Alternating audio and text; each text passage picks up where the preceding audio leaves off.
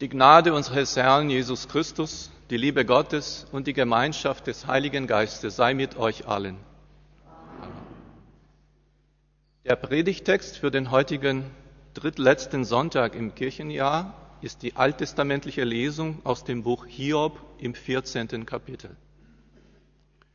Der Mensch, vom Weibe geboren, lebt kurze Zeit und ist voll Unruhe geht auf wie eine Blume und welkt, flieht wie ein Schatten und bleibt nicht. Doch du tust deine Augen über einen solchen auf, dass du mich vor dir ins Gericht ziehst. Kann wohl ein Reiner kommen von Unreinen? Auch nicht einer. Sind seine Tage bestimmt? Steht die Zahl seiner Monde bei dir und hast du ein Ziel gesetzt, das er nicht überschreiten kann? So blicke doch weg von ihm, damit er Ruhe hat, bis sein Tag kommt, an den er sich wie ein Tagelöhner freut. Der Herr segne an uns sein Wort. Amen. Liebe Schwestern, liebe Brüder in unserem Herrn Jesus Christus, das ist schon ein mutiges Wort, das Hiob hier Gott entgegenschleudert. Zwar indirekt gesprochen, aber er redet doch von sich und seinem Verhältnis zu Gott. Blicke doch weg von mir, lass mich in Ruhe. Was muss Hiob erlebt haben? Wie muss es in ihm aussehen, dass er solche Sätze formuliert? Das ist ja nicht der Satz eines gelangweilten Pubertierenden, der zur Kirche mitgeschleppt wird und denkt, schon wieder der, gemeint ist der Pfarrer, mit seinen frommen Geschichten. Lasst mich doch in Ruhe. Das ist auch nicht der Satz eines Menschen, der schon lange keine Kirche mehr von innen gesehen hat, der sonntags morgens lieber länger schläft oder länger frühstückt oder lieber in den Wald geht oder was auch immer und bei der Einladung mit zum Gottesdienst zu kommen sagt, lasst mich in Ruhe.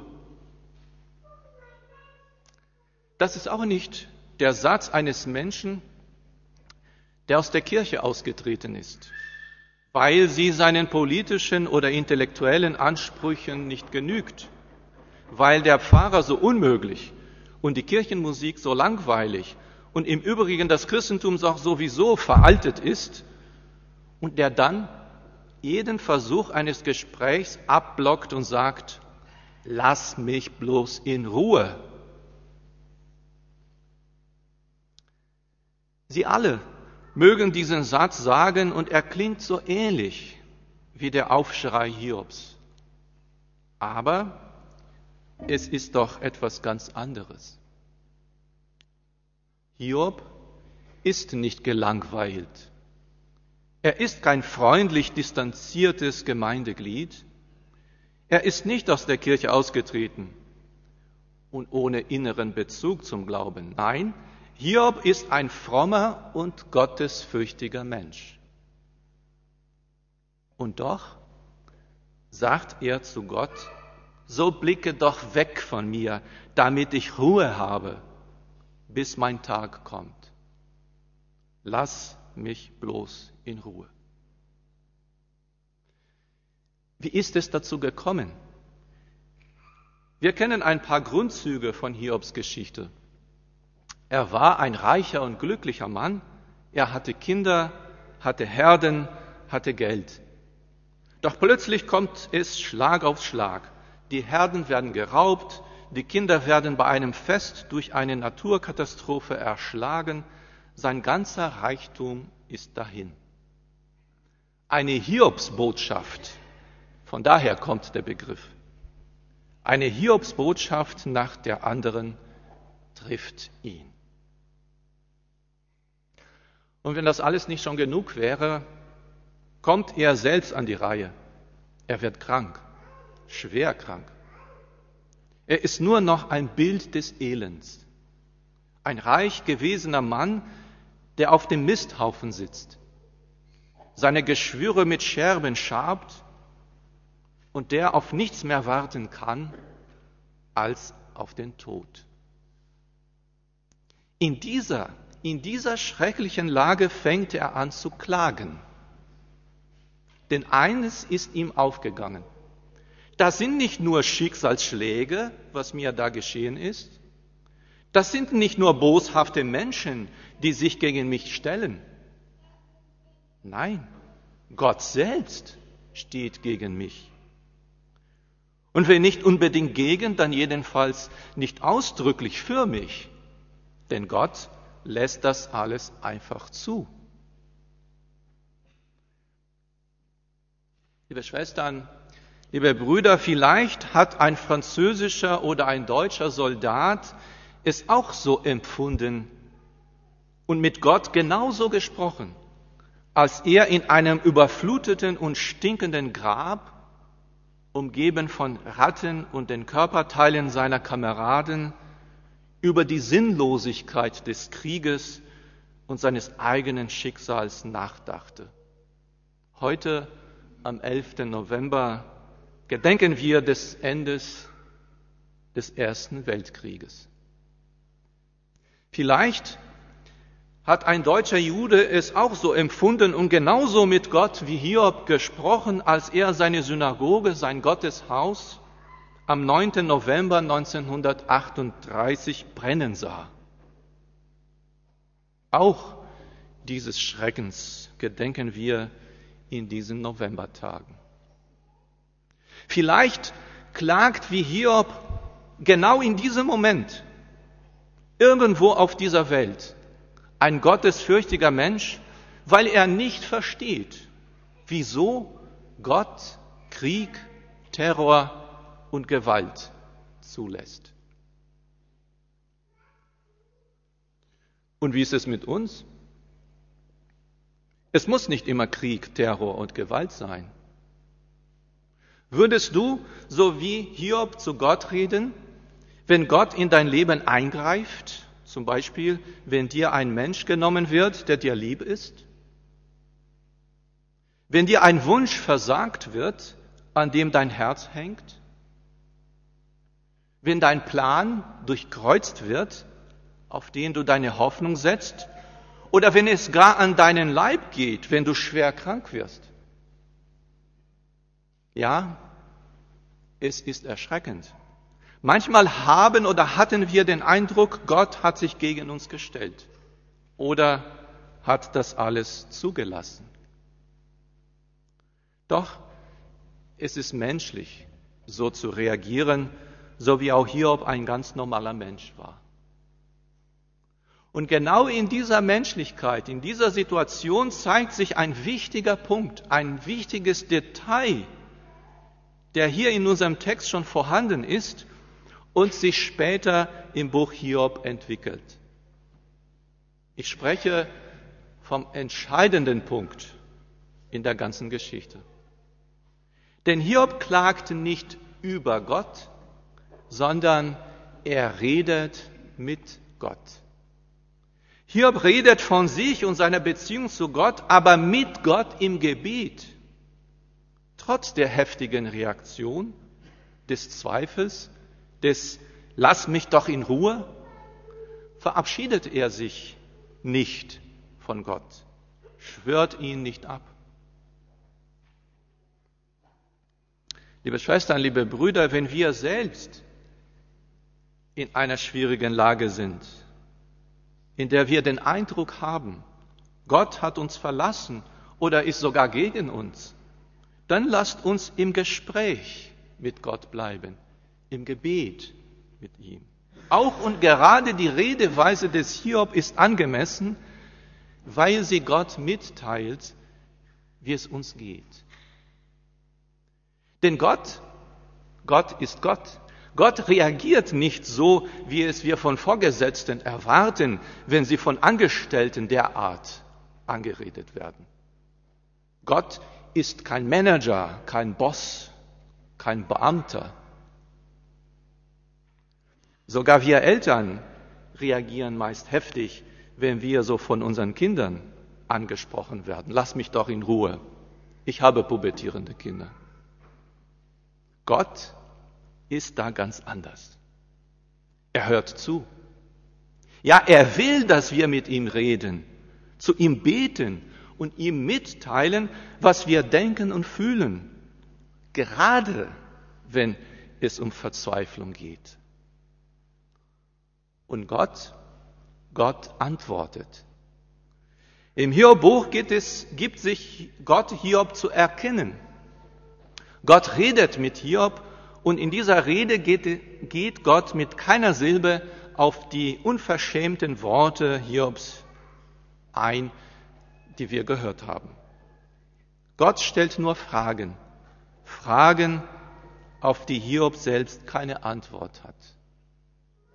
Und am Ende, am Ende des Buches sagt Hiob zu Gott, darum habe ich ohne Einsicht geredet, was mir zu hoch ist und ich nicht verstehe. Ich hatte von dir nur vom Hörensagen vernommen, aber nun hat mein Auge dich gesehen. Mein Auge hat dich gesehen. Hiob erkennt Gott in einer sehr intensiven, nicht nur intellektuellen, sondern seine ganze Existenz betreffenden und seine ganze Existenz verändernden Art und Weise. Bisher kannte er Gott nur vom Hörensagen. Seine Eltern haben von ihm erzählt. Die Priester haben von Gott berichtet. Aber das alles war nur vom Hörensagen. Jetzt hat Hiob selbst Gott erfahren. Und angesichts dieser Erfahrung verstummt Hiob. All die Klagen und Vorwürfe unterbleiben. Er ist immer noch so krank. Er hat immer noch alles verloren. Nichts hat sich verändert in seinem äußeren Leben, aber im Innern ist er ein anderer geworden. Einer, der Gott geschaut hat. Und so sehr er aus menschlicher Perspektive mit Recht zu Gott geklagt hat, so sehr erkennt er nach der Gottesbegegnung, wie wenig richtig es ist, Gott zur Rechenschaft zu ziehen. Hiob redete mit Gott und bekam seine Antwort. Liebe Schwestern, liebe Brüder, wie Gott antwortet, da haben wir in der christlichen Kirche noch mehr zu sagen. Denn es gibt einen Ort der Zuflucht, der für Hiob noch Zukunftsmusik war. Es gibt einen Ort, wo wir Schutz finden, wir dürfen zu dem gekreuzigten Christus gehen. Wir dürfen mit unserem ganzen Kummer, mit allem, was uns bedrückt und verzweifeln lässt, vor Jesus Christus treten, denn er kennt das Leiden und hat durch sein eigenes Leiden uns Menschen erlöst. Am Kreuz hat er die Sünde der ganzen Welt auf sich genommen und getragen auch deine und meine Sünde. Der Reformator Martin Luther rät, vor dem Verborgenen, dem Gott, den wir nicht verstehen, zu fliehen und zu dem in Jesus Christus offenbarten Gott zu kommen. In einem Lied, das auch in unserem Gesangbuch steht, schrieb Luther, mitten in der Höllenangst unsere Sünd uns treiben, wo sollen wir denn fliehen hin, dass wir mögen bleiben? Zu dir, Herr Christ, alleine. Vergossen ist ein teures Blut, das genug für die Sünde tut. Im Gekreuzigten schauen wir Gott nochmal ganz anders als Hiob. Hiob erkennt Gott als den Allmächtigen und Gerechten. In Jesus Christus offenbart sich Gott als Erlöser, als die Liebe, die ewig liebt. In den letzten Sonntagen des Kirchenjahres wird unser Blick auf das Ende der Welt, den Tod und das Gericht Gottes gelenkt. Doch in und durch Jesus Christus ist dieser Blick kein trauriger, kein ängstlicher, sondern ein fröhlicher und dankbarer Blick. Denn wir alle, die durch die Taufe zu Christus gehören, werden von Gott ins ewige Leben mit ihm hineingerufen. Nicht der Tod steht am Ende, sondern Gottes Ewigkeit, das neue Jerusalem, wie sie die Bibel nennt, in der Gott alle Tränen unserer Augen abwischen wird. Das tröstet, liebe Schwestern, liebe Brüder, das tröstet, wenn wir in diesen Novembertagen an die Gräuel des Krieges, des menschlichen Hasses, der Unmenschlichkeit, die nicht nur Geschichte sind, sondern auch Gegenwart überall auf dieser Welt, erinnert werden. Das tröstet in all unseren Lebenslagen. Das tröstet, wenn das Wort Gottes uns an unser eigenes Versagen und Sünde erinnert. Liebe, die mich ewig liebet, werden wir gleich singen. Liebe, die mich ewig liebet. Das ist unser Gott. An diesem Gott lasst uns dranbleiben, in Fröhlichkeit und Freude, doch auch in Traurigkeit und Leid, in Klage und in Gebet, bis auch wir, auch wir nach dieser Zeit ihn sehen werden. Amen. Der Friede Gottes, der höher ist als alle Vernunft, bewahre eure Herzen und Sinne in Christus Jesus. Amen.